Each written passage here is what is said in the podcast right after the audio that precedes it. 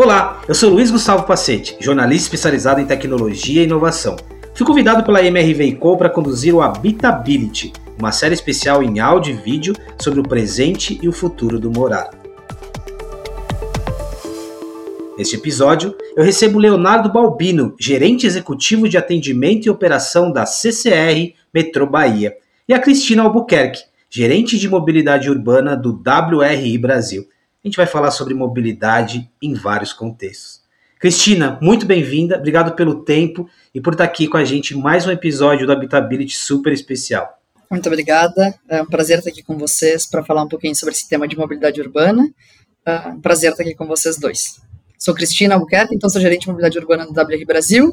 O WR é um instituto de pesquisa que ajuda a transformar ideias em soluções em diferentes âmbitos. Um deles na área de mobilidade urbana, que é a área que eu trabalho. A gente trabalha com mais de 30 cidades a nível Brasil, ajudando a melhorar a mobilidade urbana. Vale lembrar que a Cris está presente aqui não só pelo, pelo alcance do WRI, né, não só pela atuação, mas a, a, importância e o quanto eles estão nesse tema em, em, proporções globais, falando sobre mobilidade, trazendo boas práticas, repertório, e nos ajudando aqui a entender a mobilidade também, não só no aspecto das cidades, mas também como indivíduos, né? E Léo, Leonardo Balbino, bem-vindo também. Acho que a gente tem muito para falar, né, do, do, do, seu dia a dia, da dinâmica e de dessa de uma operação super complexa e importante para todos nós. Exatamente, Pacete, muito obrigado pelo, pelo convite. É um prazer imenso estar aqui com você, com a Cris, né? Falando um pouquinho sobre a mobilidade ur urbana e que, como nós sempre falamos, a mobilidade humana, né? Que nós fazemos aqui. E a CCR Metro Bahia tem esse papel muito forte aqui na cidade de Salvador e na região metropolitana para, de fato, a gente trazer essa qualidade de vida para cada um dos nossos clientes no dia a dia. Gostei da expressão em mobilidade humana. Já, já vou adotar para trazer em vários momentos aqui da nossa conversa. Cris, conta um pouco para gente assim do seu dia a dia, né? Primeiro, é, o seu envolvimento pessoal, profissional com esse assunto, né? Como que ele aconteceu e no dia a dia, né? Qual que é o seu dia a dia de trabalho pensando em mobilidade, olhando para mobilidade? Conta um pouquinho para gente da dinâmica. Bom, na minha vida pessoal, acho que surgiu aí contando um pouquinho da minha trajetória. Eu sou fazia faculdade de engenharia de produção ele estava até num dilema interno de não ter tanto foco nas pessoas, porque era muita otimização de processo produtivo e tudo mais, e acabei que na universidade a gente tinha essa integração entre a engenharia de produção e o departamento de transportes na Universidade Federal. Acabei ingressando na área de mobilidade urbana, me apaixonando pelo tema e tô lá, tô trabalhando com isso desde então, muito porque traz esse lado de pessoas, né? Então, melhoria da qualidade de vida das pessoas e o quanto isso impacta os deslocamentos nas nossas cidades, né? Então, como a gente ajuda com as ações que a gente apoia as cidades hoje no WRI a qualificar o sistema de transporte coletivo, pensando nas pessoas, como integrar isso com a mobilidade ativa. Então, deslocamento porta a porta, sempre pensando na maneira mais eficiente para as pessoas, na maneira mais sustentável para a qualidade de vida que a gente tenha nas nossas cidades. É o que a gente faz hoje no WRI para apoiar as cidades dentro desse processo. O meu dia a dia na área de mobilidade urbana é muito mais ajudando a qualificar o sistema de transporte coletivo por ônibus e integrar isso com mobilidade ativa e como melhorar os sistemas pensando nas pessoas. O Léo, a crise deu várias perspectivas um pouco do, da complexidade, né, de mobilidade urbana, mobilidade humana. Quando a gente, quando eu penso em metrô, transporte, e da importância do impacto que ele tem nas nossas vidas, é, é, eu olho como algo complexo, mas o dia a dia de vocês tem muito sobre olhar o comportamento das pessoas, estar muito conectado com a necessidade né, das cidades, do coletivo. Conta um pouquinho para a gente, como que você desconstruiria esse primeiro olhar, né, quando a gente olha para algo muito operacional ali, tecnologia, para compreender sobretudo as pessoas? Pacete, interessantíssimo essa visão que você traz, né? Porque me fala que quando eu cheguei aqui na CR Metro Bahia, é, algo que eu já me deparei né, e me encantou é que os cargos aqui do nosso pessoal operacional, né, em primeiro lugar, eles são agentes de atendimento. A gente não fala em operação aqui naquele primeiro momento. Né? Então, eu acho que o, o primeiro passo que a gente dá é exatamente trazer essa visão. Né? A gente está muito além de simplesmente a tecnologia, a gente está muito além do que simplesmente o mover uma pessoa de um local para o outro. A gente está aqui para dar um atendimento de excelência para o nosso cliente. A gente está aqui exatamente para trazer uma experiência para ele. E isso a gente fala muito com os nossos colaboradores. Não é simplesmente ele se deslocar do ponto A para o ponto B. Isso é uma consequência do nosso serviço. Né? Isso a gente é, já é obrigado, digamos assim, a fazer e fazer realmente uma maneira esplêndida para que o nosso cliente, na hora que ele chegue né, no destino dele, fale, ó, oh, valeu a pena eu de fato utilizar aquilo ali. Então, acho que o primeiro passo que a gente dá é tratar a mobilidade como a gente está comentando aqui, sobre o olhar de mobilidade humana. É olhar realmente o nosso cliente, é conhecer ele todos os dias, é estar tá ali discutindo com ele, né? Quais são, então, as melhorias, suas sugestões, o que, que você vê do nosso serviço, o que, que a gente pode trazer diferente para você. Então, é realmente executar essa escutativa, né, diariamente, pelo nosso time, pela nossa ouvidoria, né, por nós aqui, né, todo o nosso time de gestão, que a gente está é, toda semana andando aí pelas estações, né, conversando com os colaboradores, conversando com clientes para entender essas necessidades, a gente conseguir então é, a cada dia prestar um serviço melhor né, e trazer essa, essa qualidade né, para cada um daqueles que estão utilizando o nosso serviço. E, e, aqui tem muito do coletivo, né? O Cris, eu estou ouvindo o Léo e, e, e, dando uma olhada aqui no site do WRI. É, a gente às vezes acha que mobilidade são as pontos aspectos é, pontuais de alguma coisa. Ah, então a minha mobilidade para me deslocar até o trabalho, mobilidade que eu vou para me entreter, mobilidade na cidade, mas vocês trabalham com vários, vários pilares aqui, né? Cidade, é a relação com o clima, é a relação com, com as florestas. Conta um pouquinho sobre isso. Por que, que essa conversa ela, ela tem o seu lado individual de alguns aspectos, mas ela é sobre o todo, sobre o ecossistema? Por que, que ela, ela, ela conecta vários outros elementos? Exatamente, acho que a mobilidade em si ela não é um fim, né? A mobilidade é um meio para dar acesso a oportunidades na vida nas cidades. Então, como as pessoas vão chegar ao trabalho, acessar áreas de lazer da cidade, que compreende a mobilidade e como isso está como a mobilidade se conecta com as demais ações que os indivíduos têm, né? Então, as escolhas individuais de mobilidade nossas cidades, então, como eu vou me deslocar na cidade, vai ter um impacto na, no, no, uso uh, da matriz energética. Então, assim, entender que cada indivíduo tem um impacto no clima a nível uh, mundial, também em gases de efeito estufa, geração desses poluentes, mas também no nível local. Né? Então, as escolhas individuais do modo que você vai se deslocar, vai ter um impacto nas demais pessoas, não só na sua vida. Então, quando a gente pensa em se deslocar por automóvel individual, a gente tem um impacto gerado de poluição local, que vai ter um impacto na saúde das pessoas, gerando poluentes, que pode gerar doenças respiratórias e cardiovasculares nas pessoas. A gente tem dados aí da Organização Mundial da Saúde que estimam que no Brasil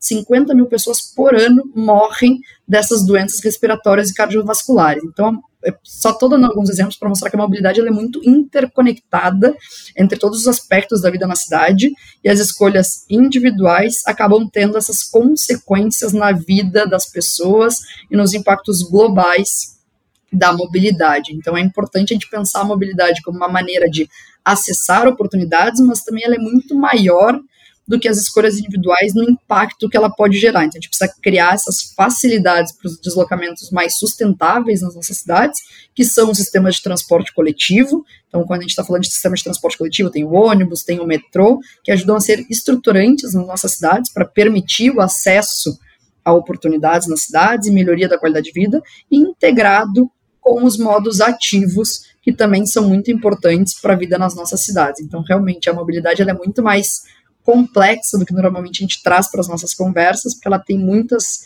vertentes e conexões que muitas vezes a gente acaba não trazendo para a conversa para entender os impactos dessas escolhas no nosso dia a dia na cidade, que são associados à mobilidade, mas também são associados à existência de oportunidades para as pessoas e melhoria da qualidade de vida, não só para o indivíduo, toma aquela decisão, mas também para os demais indivíduos na nossa sociedade. Isso é muito importante, principalmente aqui no Habitability, né? É sobre, é sobre o coletivo, é sobre essa complexidade, mas essa complexidade não pode nos afastar do assunto, né? Olha como a Cris deixa claro o quanto que o indivíduo, né, a minha dinâmica diária, a minha rotina, ela tem impacto nisso que a gente está chamando de mobilidade num aspecto muito maior. E aí, Léo, eu estava pensando aqui, pensando no indivíduo e pensando na minha própria rotina, mudou muito por causa da pandemia. Né? Esses dois anos a gente, a, gente, a, a, gente teve que reaprender a lidar com vários aspectos e mobilidade foi um deles. Eu, por exemplo, se antes da pandemia eu tinha uma, uma, uma rotina diária com alguns modais de transporte, hoje mudou totalmente. O que, que vocês perceberam né? E aí você falou muito ali sobre experiência, sobre o conforto também das pessoas. O que, que mudou na forma das pessoas se movimentarem? E aí com um recorte um pouco, né, de Salvador, um pouco da Bahia, pra, que está trazendo aprendizado de novas experiências. Olha, uma coisa, né? Eu acho que a, Cris comentou isso muito bem, é que é, as pessoas elas não se deslocam simplesmente para o trabalho, né? A gente tem outras coisas acontecendo, né? E isso como você citou, Pacete, né, durante a pandemia a gente começou a perceber muito mais claro esses demais deslocamentos, né, porque é, algumas pessoas, obviamente, nem todas as empresas, né, deixaram de, de atuar em seus locais, é, mas, por exemplo, né, estudantes, né, as escolas fecharam, então a gente percebeu realmente uma redução é, devido a isso, né, quando a gente teve o retorno, né, pós-pandemia, e falando do retorno, Uh, na pré-pandemia, a gente estava com uma média aqui diária de 309, 390 mil clientes dia. Tá? Hoje, nós já chegamos ao patamar de 330 mil clientes por dia. Né? Então, a gente já teve uma, uma boa recuperação. Né? Agora, inclusive, estão retornando aí os, os eventos, né? Então, shows, é, jogos, né? E isso traz um movimento também para dentro do, do nosso sistema. Então, a gente percebeu que, de fato, houve uma dinâmica diferente, hoje ela está existindo, né? A gente, aqui dentro mesmo da CCR Metro Bahia, né, no grupo CCR como um todo, nós também já temos políticas aí de, de trabalhar em home office, então isso traz sim um impacto é, para o sistema, porém, o que a gente sempre está vendo né, é que com a retomada da economia, né, as pessoas elas estão retornando também para o nosso sistema. A Cris citou é, é, sobre a questão da gente ter o sistema metroviário como sistema metroviário e ferroviário, né, como um sistema realmente que, que a gente vai, é, é ele é, é, estruturante, né, então a gente tem é, o metrô aqui, ele não vai viver sozinho. Né? A gente tem ele, de fato, a gente precisa de outros meios para que consigam alimentar então o nosso sistema e essas pessoas para fazer então os deslocamentos mais longos, elas utilizem esse meio de transporte de massa. Mas uma das coisas que a gente está cada vez trabalhando mais é com a integração entre os modais. Não só com os ônibus, que a gente já tem essa integração aqui, mas até onde a gente pode ir. Né? O que, que a gente consegue integrar a mais aqui para o nosso sistema para que as pessoas consigam sair sim das suas casas, conseguir cons, é, possam chegar então aqui no nosso sistema e fazer um deslocamento né, por um trecho maior utilizando o metrô. E com isso, obviamente, elas vão ganhar em tempo, né? elas vão reduzir o tempo de viagem delas. Então, é, a gente observou essa, essa dinâmica diferente mas com aceleração de novo né, dessa, da, da, da economia do nosso país. E, além disso, né, o próprio metrô trazendo essa, essa diferenciação também na, na, na economia da cidade, né, onde ele está existindo, né, isso acelera e traz, então, a, mais clientes para dentro do, do, nosso sistema para conseguir, então, se deslocar para o trabalho, para a escola, para a diversão, né? Enfim, né? Para aquilo que, que eles realmente necessitarem utilizar no dia a dia. Aqui tem um aspecto super importante de composição modal, né, de outros meios que eu já volto, Léo. Cris, só adicionando ainda né, né nesse no, no, que aconteceu pandemia, nesse momento agora, em termos de impacto. Porque eu lembro que nós falamos muito sobre mudança de hábitos, né? A gente usou muito esse período para repensar algumas coisas. Mudou de fato, e aí é claro que você tem uma ótica sobre o Brasil. O Brasil tem várias complexidades, né? Mas algumas coisas mudaram, não mudaram. O que, que aconteceu do ponto de vista de mudança de comportamento versus, versus a ação dos agentes públicos ou das empresas privadas para que a gente possa falar de algum tipo de impacto nesse momento? Bom, acho que em termos de deslocamento ainda está um pouco cedo para a gente dizer se mudou ou não mudou, porque a gente ainda está num processo de retomada. Mas a gente tem visto aí que os sistemas, como o Léo estava falando, estão chegando em torno de 70%, 80% da demanda pré-pandemia, desses sistemas de ônibus, sistemas sobre trilha, não só no nível Brasil, só a nível internacional o que nos traz ainda algumas perguntas, por isso que eu digo que a gente vai esperar um pouquinho mais, porque tem práticas que a gente já fomentava que fosse utilizada pelas empresas, como o trabalho remoto alguns dias da semana, então home office, que a pandemia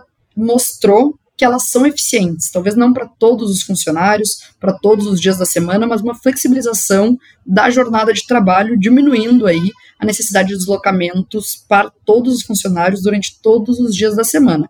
Então, parte desses deslocamentos a gente acredita que vão deixar de existir, mas quanto percentualmente isso vai ser das viagens totais, a gente ainda precisa de um pouquinho mais de tempo para conseguir observar e também entender se esses 80% agora que a gente está nos sistemas vão ser algo que vão permanecer, que são por essa mudança de jornada, ou se ainda tem algum impacto da nossa crise econômica, né? Ou se isso vai se retomar daqui a pouco. Talvez sejam pessoas que não estejam viajando porque não estão uh, ainda inseridas no mercado novamente. A gente vai precisar de ainda um tempinho para ver como que isso vai ficar. Mas acho que uma coisa que a pandemia trouxe fortemente para o sistema de transporte coletivo do Brasil, principalmente, é a conversa da necessidade de fontes de receitas extratarifárias, que era algo que no Brasil a gente tinha ainda alguma dificuldade de falar sobre subsídio, sobre a necessidade de investimento público para manter serviços de qualidade operando para toda a população, porque a maior parte dos nossos sistemas eram basicamente custeados pela tarifa paga pelos passageiros que ainda estavam no sistema. E a pandemia, acho que trouxe a luz a, e a gravidade da crise que os sistemas já vinham uh, percorrendo, então não foi algo que aconteceu com a pandemia, que é uma crise já de algumas décadas de perda de passageiros, aumento dos custos, e a pandemia agravou essa crise e conseguiu trazer para a conversa a importância de investimento público para o sistema de transporte coletivo, já que eles uh, exercem um papel social e essencial na vida das nossas cidades, como a gente estava falando no início, né? O sistema de transporte coletivo sob trilho, sob pneus, de maneira estruturante nas nossas cidades, trazem qualidade de vida para todos os estratos da população. Então, ele consegui, a pandemia trouxe a luz e trouxe uh, essa, esse investimento público para qualificação, para manter, num primeiro momento, a operação dos sistemas nas nossas cidades, e tem mantido aí essa conversa da necessidade desse investimento público para a gente ter bons sistemas de transporte coletivo operando nas nossas cidades para todas as pessoas com tarifas acessíveis. Eu acho que essa é a grande questão que a gente tira aí da pandemia até o momento, e sobre a demanda especificamente, a gente entende que ela vai diminuir um pouco por essa retirada de alguns deslocamentos, mas a gente precisa de um tempinho a mais para esperar como que isso vai ficar nos nossos deslocamentos diários nas cidades. Para você que está nos ouvindo aqui, geralmente, quando alguém está falando e tem um ruído, a gente fica morrendo de medo aqui, né? Pelo amor de Deus, tem um barulhinho, mas enquanto a Cris falava, tinha alguns barulhos de buzina e quer um, e quer um ruído melhor do que ambientar um pouquinho essa nossa conversa, achei super legal.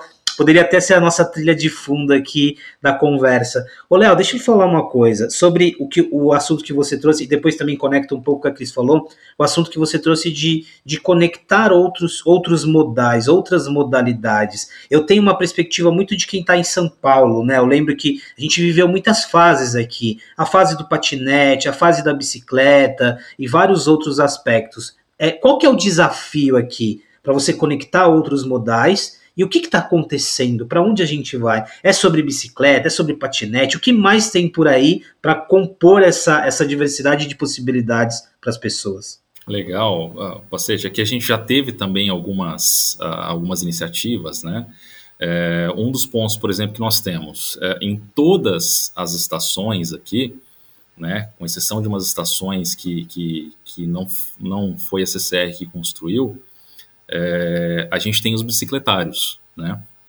É, então, da mesma forma, né, como em São Paulo, é, existem lá uma utilização em São Paulo um pouquinho diferente daqui, a utilização ela é muito forte, né? E aqui a gente tem alguns locais específicos em que a gente tem uma utilização um pouco maior das bicicletas, né? E na linha 2, né, aqui nós temos 33 quilômetros de via com duas linhas, e na linha 2 especificamente, é, que percorre o trecho de uma importante avenida aqui de Salvador, é, a gente tem 12 quilômetros de ciclovia. Nós construímos isso no canteiro central dessa avenida, por onde passa o metrô, né? Então a ciclovia está ali ao lado. Então esse é um dos pontos, né? É, da mesma forma que em São Paulo existem as ciclovias, existem os bicicletários, então foi um ponto que, que nós apostamos aqui no projeto também, e a gente está em constante melhoria disso, para facilitar cada dia a utilização desses meios. E aí eu vou trazer um ponto interessante, que a gente fez uma parceria há um tempo atrás com um aplicativo né, de transporte para que o cliente então pudesse chegar aqui. E aí essa visão né, de integração foi importante porque eu tive uma experiência com, com colaboradores mesmo da empresa, né, com supervisores, que chegaram e falaram, Léo, não estou entendendo essa parceria, né? Eles são nossos concorrentes, né? E a gente falou, não, não são concorrentes. Né? Quanto mais integração a gente tiver, porque o metrô não consegue chegar então lá na casa do, do, do, do cliente, né? O nosso sistema ele não foi, não foi pensado para isso, né? O metrô não consegue fazer isso. A gente precisa realmente desses parceiros para que eles então consigam ir lá na casa, na porta do, do, do cliente, para fazer a primeira e última milha, né? Do percurso, é, mas que eles consigam então trazer esse, esses clientes aqui para dentro do nosso sistema. Então é interessante quando a gente começa a pensar nesses parceiros, né, do que vem pela frente, o que pode vir pela frente, que a cada dia a gente está vendo inovações em aplicativos, né, é, o modo como as pessoas de fato estão se deslocando, seja como você citou, né, seja a questão do, do, dos patinetes, né, que, que, que tivemos lá, lá em São Paulo, é, aqui a gente já está pensando também é, em locação né, de, de bicicletas, então é, já existem empresas né, é, que fazem isso, a gente percebe que o pessoal está utilizando também isso para conseguir chegar. Então, assim, tem muita coisa nova que a gente vê é, que deve vir pela frente.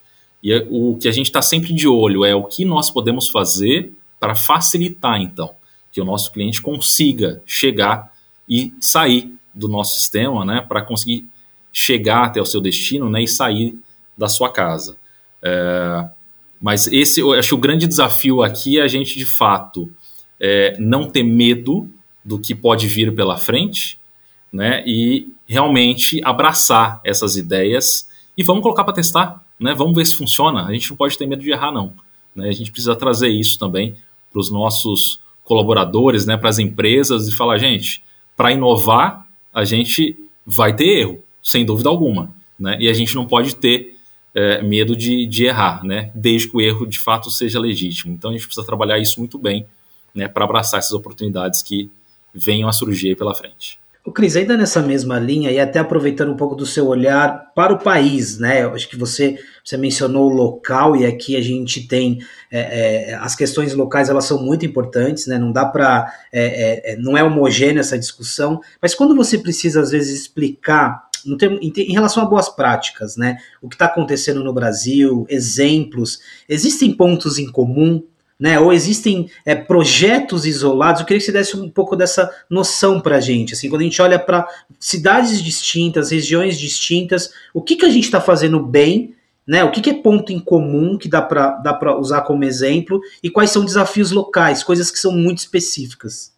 Bom, acho que um ponto que a gente tem avançado bastante como país nos últimos anos é nesse investimento na mobilidade ativa, né? Então, criação de infraestrutura cicloviária, a gente tem cada vez mais cidades investindo e pensando isso de maneira integrada aos sistemas, que é um pouco do que o Léo estava trazendo. Então, pensando em exemplos de cidades que estão criando não só a infraestrutura viária, então ciclovias, ciclorotas seguras para as pessoas usarem isso, mas também criando bicicletários associados ao sistema sobre trilhos, aos sistemas sobre ônibus, criando projetos em algumas cidades que você pode ficar com a bicicleta então 14 horas para chegar no sistema de ônibus, então você leva a bicicleta para sua casa pensando na facilidade para as pessoas fazerem essa integração no seu dia a dia. Eu acho que isso é algo que a gente tem visto cada vez mais se proliferando nas cidades brasileiras, ainda de maneira tímida em relação a outras cidades a nível internacional, que dura, inclusive durante a pandemia usaram essa oportunidade para acelerar a nível internacional. O Brasil não acelerou tanto assim esse processo de retomada das vias públicas para investimento uh, e circulação de pessoas, mas essa parte de infraestrutura cicloviária, isso é algo que a gente tem visto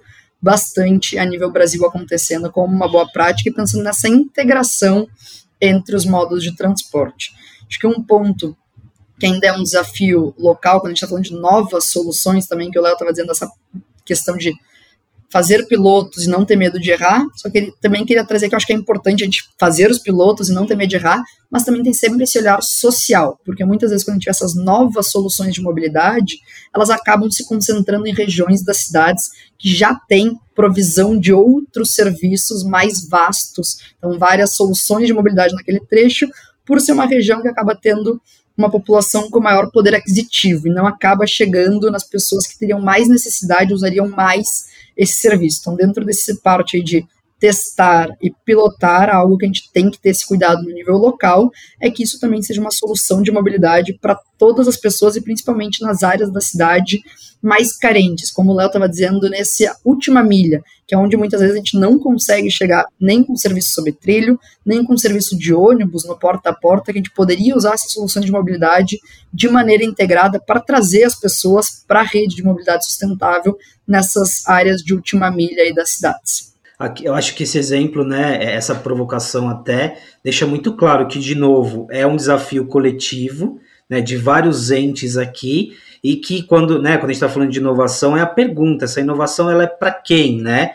Ela, ela extrapola para quem, qual é o alcance dela, isso é muito importante. Eu já vou, Léo, conectar esse ponto contigo também, mas só um adendo aqui, Cris, é, qual que é o desafio para a gente avançar nessa conversa? Quando a gente fala de levar também né, para outras camadas da população, principalmente no caso da última milha, qual que é o desafio aqui? É um desafio de investimento? É tecnologia? Não, é um desafio de sentar para conversar, de planejamento? Qual que é esse desafio? Acho que é um desafio da governança dos nossos sistemas, porque ainda a gente pensa ele um pouco mais estratificado, até quando a gente está falando dos sistemas estruturadores, a gente já tem essa integração do trilho com o ônibus, mas a gente não tem uma política integrada que olhe para a rede de mobilidade como um todo, e daí a parte financeira associada, né? Porque sempre que a gente está falando desse governança também é a necessidade de investimento para essa integração entre os modos. Então eu diria que os dois principais desafios ainda que a gente tem é conseguir olhar para a nossa rede de mobilidade de maneira integrada, que todos os modos de transporte são complementares e só assim a gente vai conseguir ofertar uma rede de mobilidade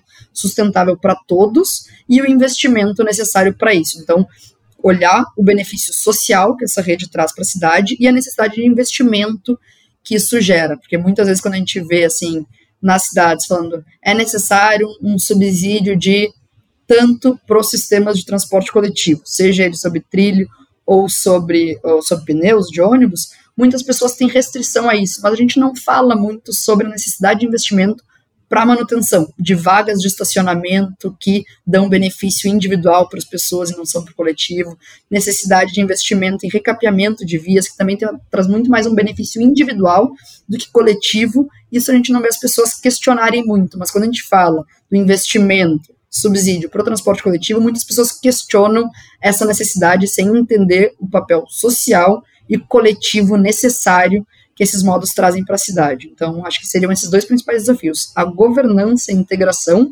entre os diferentes modos e o investimento necessário para a gente ter essa rede de mobilidade associado a todos os benefícios que traz, traria essa rede de mobilidade integrada para a qualidade de vida e para o coletivo uh, da nossa população. Léo, como que a gente leva essa conversa sobre governança, sobre o olhar social também para dentro, de, dentro do dia a dia de vocês, é sobretudo também pelo número de pessoas que vocês impactam e pelo, pela responsabilidade que existe aqui, né? Perfeito, Pacete. É, é, como você, você muito bem disse, né? São tantas pessoas que passam aqui que as nossas ações, né? Elas refletem imediatamente numa boa parcela da, da população, da, da cidade. Né? Então, o que a gente busca fazer aqui é, é de fato, sempre estar tá em parceria com todos os entes é, responsáveis, né, junto conosco, para que a gente possa sempre estar tá em busca dessa melhoria, dessa integração entre os modais. Né? Então, nós sempre estamos aqui né, em conversas é, com os entes públicos, né? nós temos as parcerias também com os próprios operadores, por exemplo, do sistema de, de ônibus. Né? Então, é, o que a gente precisa fazer é, de fato, não simplesmente falar, ó, oh, eu sou aqui desse modal e então eu vou cuidar somente desse modal.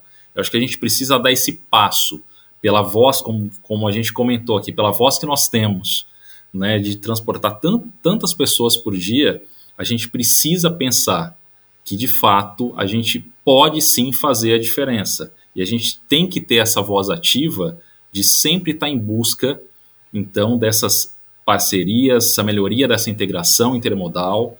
Né? Aqui, algo que a gente já conquistou, inclusive no, no, há já um, alguns bons anos, é, é, a integração entre os cartões né, que o pessoal utiliza. Então, uh, o cartão do metrô você pode utilizar nos ônibus, o cartão dos ônibus você pode utilizar no metrô, e isso foi um ganho muito grande e facilita muito a vida da, daquelas pessoas que estão realmente utilizando o nosso sistema. E aí, né, falando um pouquinho sobre a questão tecnológica, a gente sempre está em busca também dessas facilidades.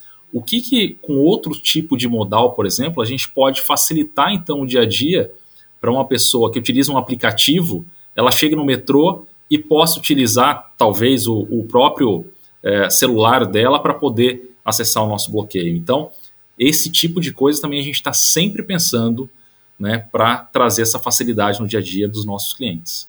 Gente, eu estou lembrando aqui, é, é, de novo, assim, nada individual nesse papo. Quando a gente teve o movimento dos, dos apps de transporte, aplicativo, né, houve o desafio com, com, por exemplo, os taxistas, e aí depois é, as bicicletas, os patinetes e outros modais, às vezes a gente olha muito fragmentado, né? Olha, olha lá o que está acontecendo com as bikes, olha os patinetes, mas não, assim, eu como uma companhia de, de, é, de ônibus, por exemplo, isso me afeta diretamente, metrô, isso é muito interessante, porque as conversas elas não são individuais, assim, todas as, as consequências, seja para os desafios ou para as oportunidades, elas estão muito muito conectadas. Deixa eu pegar um gancho aqui, que, que o Léo eh, trouxe um pouquinho de tecnologia para a mesa, e eu queria falar contigo também sobre isso, né? Acho que vocês estão debruçados sobre vários temas que envolvem tecnologia, eletromobilidade, o próprio, né, os conceitos de cidades inteligentes. O que, que a tecnologia, eu acho que o social ficou bem estabelecido aqui, a gente falou muito sobre o coletivo,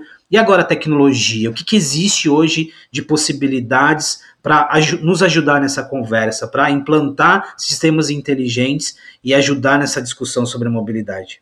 Bom, acho que a tecnologia vem avançando muito nos últimos anos e a gente precisa conseguir usar ela em nosso favor para ter uma mobilidade sustentável e equitativa para as pessoas. Então, sistemas de informação, que é algo que a gente fala bastante, que os sistemas uh, de transporte coletivo, de maneira geral, acabam não dando tanta facilidade quanto sistemas sobre aplicativo, por exemplo. Então, por que a gente não tem esse planejamento de viagem integrado, que é um pouco que o Léo estava falando. A tecnologia ela pode ajudar muito.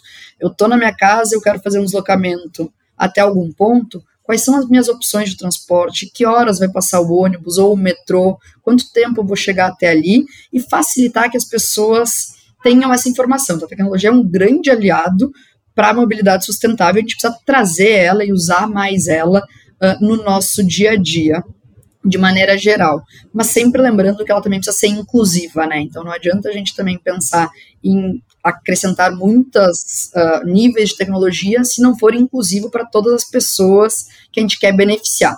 E também a, ainda a tecnologia, você falou um pouquinho do elétrico, acho que a tecnologia daí de, de veículos elétrica, ela traz muito um, mais uma vantagem, quando a gente está falando de sistema de transporte coletivo, benefício para todos, de não ter emissão. Então, quando eu comentei lá no início ser uma mobilidade sustentável, diminuindo as emissões do sistema de transporte coletivo, que vão gerar benefícios em saúde para a população, mas também alguns uh, benefícios que a gente acaba não percebendo. O ruído, você estava falando da buzina e tudo mais, mas muitas vezes a gente está na rua e a gente não se dá conta o quanto o ruído da mobilidade acaba atrapalhando também a nossa qualidade de vida. Então, você está num ambiente super ruidoso, que são sistemas de mobilidade, quando a gente consegue fazer essa transição para uma tecnologia elétrica que não tem ruído, quando a gente está falando de ônibus, ainda não tem a trepidação, melhora a qualidade da viagem, quando a gente está falando de ônibus elétricos também, a gente, a, a, a gente coloca mais um uh, momento de qualificação do serviço de maneira geral. Então, ele não emite,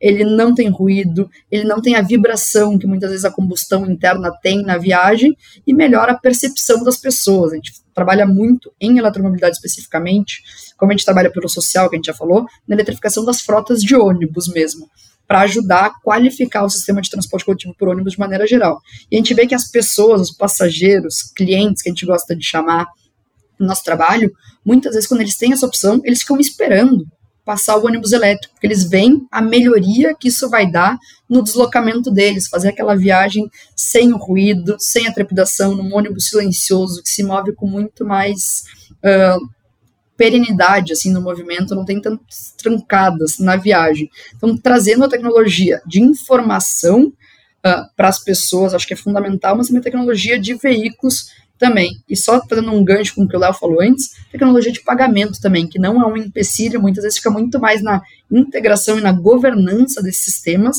que a gente precisa integrar, porque na lógica do passageiro não, não tem o porquê, é um desincentiva usar o sistema de mobilidade mais sustentável se ele tiver que ter três cartões diferentes, porque um é para o ônibus, um é para o metrô, o outro é para a bicicleta.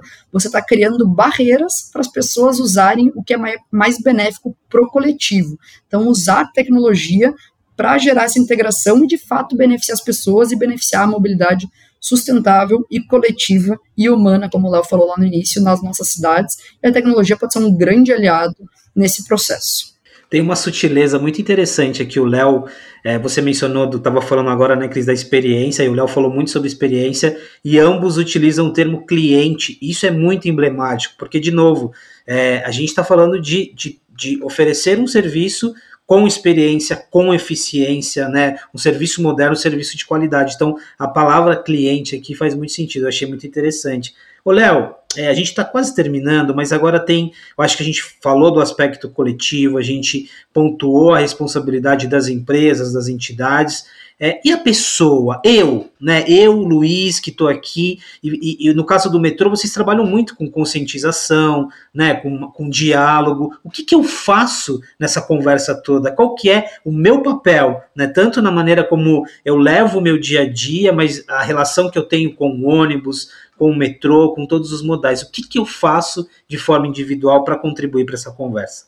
Luiz, é, é, aqui de novo, né, acho que a gente, a gente tem que voltar exatamente pensando né, no tanto de, de, de pessoas né, que a gente impacta aqui diariamente. Então, a gente fala que cada ação que nós fazemos individualmente, né, e quando a gente fala individual, quando dentro de uma empresa, a gente está falando em nome da empresa, como um todo. Né? Então, cada ação que nós tomamos frente a cada um dos nossos clientes, ele faz uma diferença gigantesca para o todo. É, tanto para a melhoria da mobilidade humana como um todo, né? É, mas também para o dia a dia lá do nosso cliente. Então, retomando a questão lá da, da, da, dos nossos colaboradores, né, serem agentes de atendimento né, todos os nossos colaboradores terem essa, essa denominação no, no cargo deles, é exatamente nesse sentido de que tudo aquilo que a gente fizer vai impactar positivamente ou negativamente para a vida de cada um. Então é super importante, em primeiro lugar, que individualmente, né, nós aqui, principalmente os gestores, né, a, todo o nosso time de liderança, a gente consiga no dia a dia e a gente foque muito nisso de que os nossos colaboradores primeiro estejam bem. Porque se eles estiverem bem, naturalmente, consequentemente, né, o atendimento para o nosso cliente ele vai ser diferenciado. Então não é, é, apesar da gente ter um investimento muito forte na questão de treinamentos, de capacitação de cada um dos nossos colaboradores, então o indivíduo a gente precisa se preocupar primeiro com ele né? Primeiro com o nosso colaborador ali, porque ele naturalmente vai, vai também é, se preocupar com cada um dos nossos clientes. Então, cada um daqueles indivíduos realmente que estão passando a todo momento, estão passando agora pelo nosso sistema, né, que estão entrando para utilizar os nossos trens, no contato que ele tem ali com o nosso colaborador, nós precisamos de fato gerar um impacto muito positivo para ele algo que a gente fala muito aqui com, com, com o nosso pessoal. É, a gente não sabe, às vezes a pessoa vai ficar nervosa. Aqui a gente não sabe o que ela está passando na vida dela. Ela pode estar tá com um problema pessoal, pode ter acabado de perder o emprego, né? E ela vai estar tá nervosa. Qual que é, o que, que nós precisamos fazer aqui para que de fato a gente consiga fazer essa transformação na sociedade? É atender ela da melhor maneira possível, é acolher aquela pessoa que está ali. É fazer esse atendimento de fato humanizado né? O nosso grande lema que nós temos aqui é que somos gente que cuida de gente.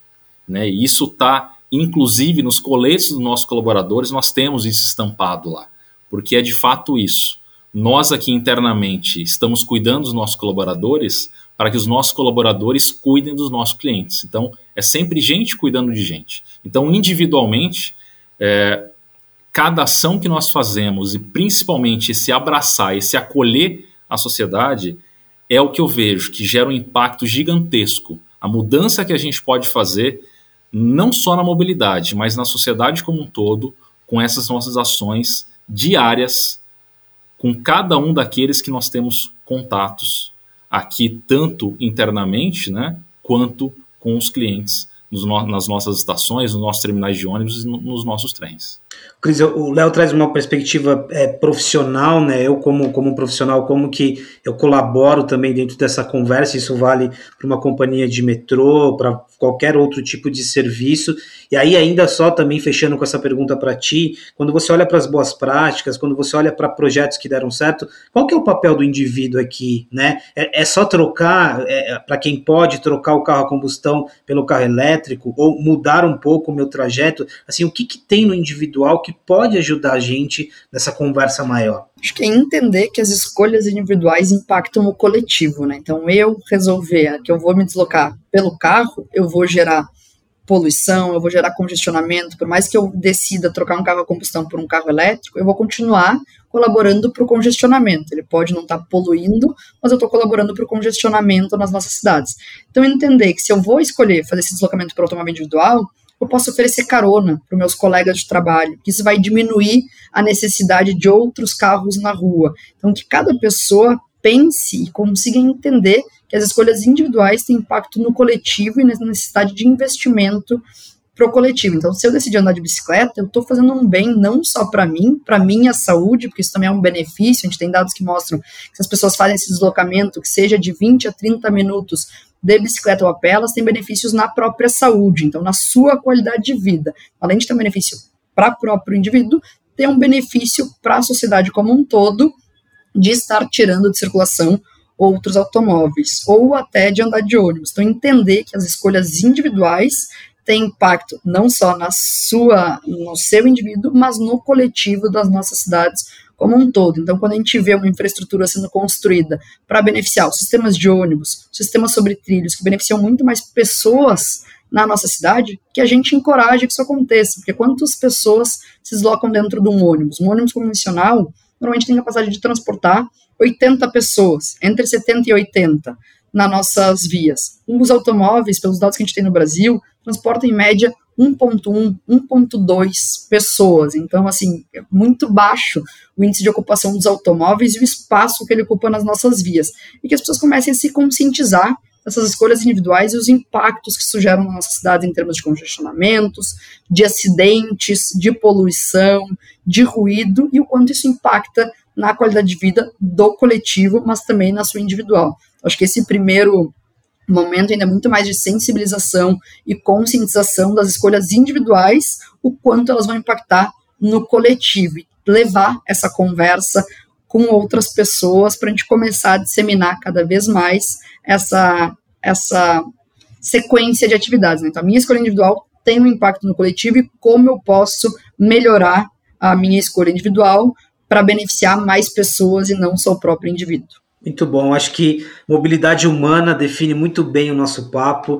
É, você que nos acompanha aqui no Habitability sabe que a gente pega muitas vezes temas que são de fato é complexo, né? Por em vários momentos a gente deixou claro que é complexo, que envolve muita gente, mas ao mesmo tempo tem um papel aqui de, do indivíduo e, sobretudo, olha o impacto que essa discussão causa na tua vida, né? Em termos de saúde, é, experiência, qualidade de vida, são muitos os impactos e eu acho que o nosso objetivo aqui é trazer um pouquinho, é, aterrissar um pouquinho alguns temas. Eu queria super agradecer, Léo, obrigado por compartilhar com, com a gente é, a, a, visão é, de uma companhia, mas uma companhia que também está muito conectada é, para o olhar coletivo. Então, muito obrigado, viu? Pacete, Cris, foi um prazer enorme poder estar tá, tá aqui com vocês, batendo esse papo tão gostoso.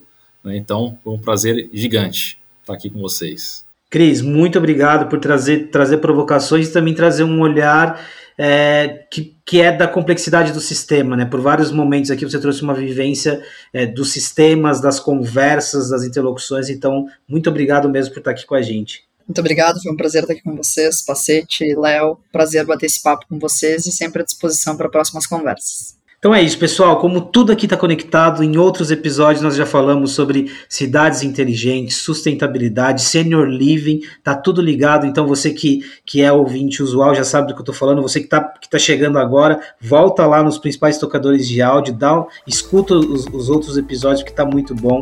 E é isso. Nos vemos num próximo Habitability falando um pouco mais sobre tecnologia, o futuro do morar e o futuro do viver.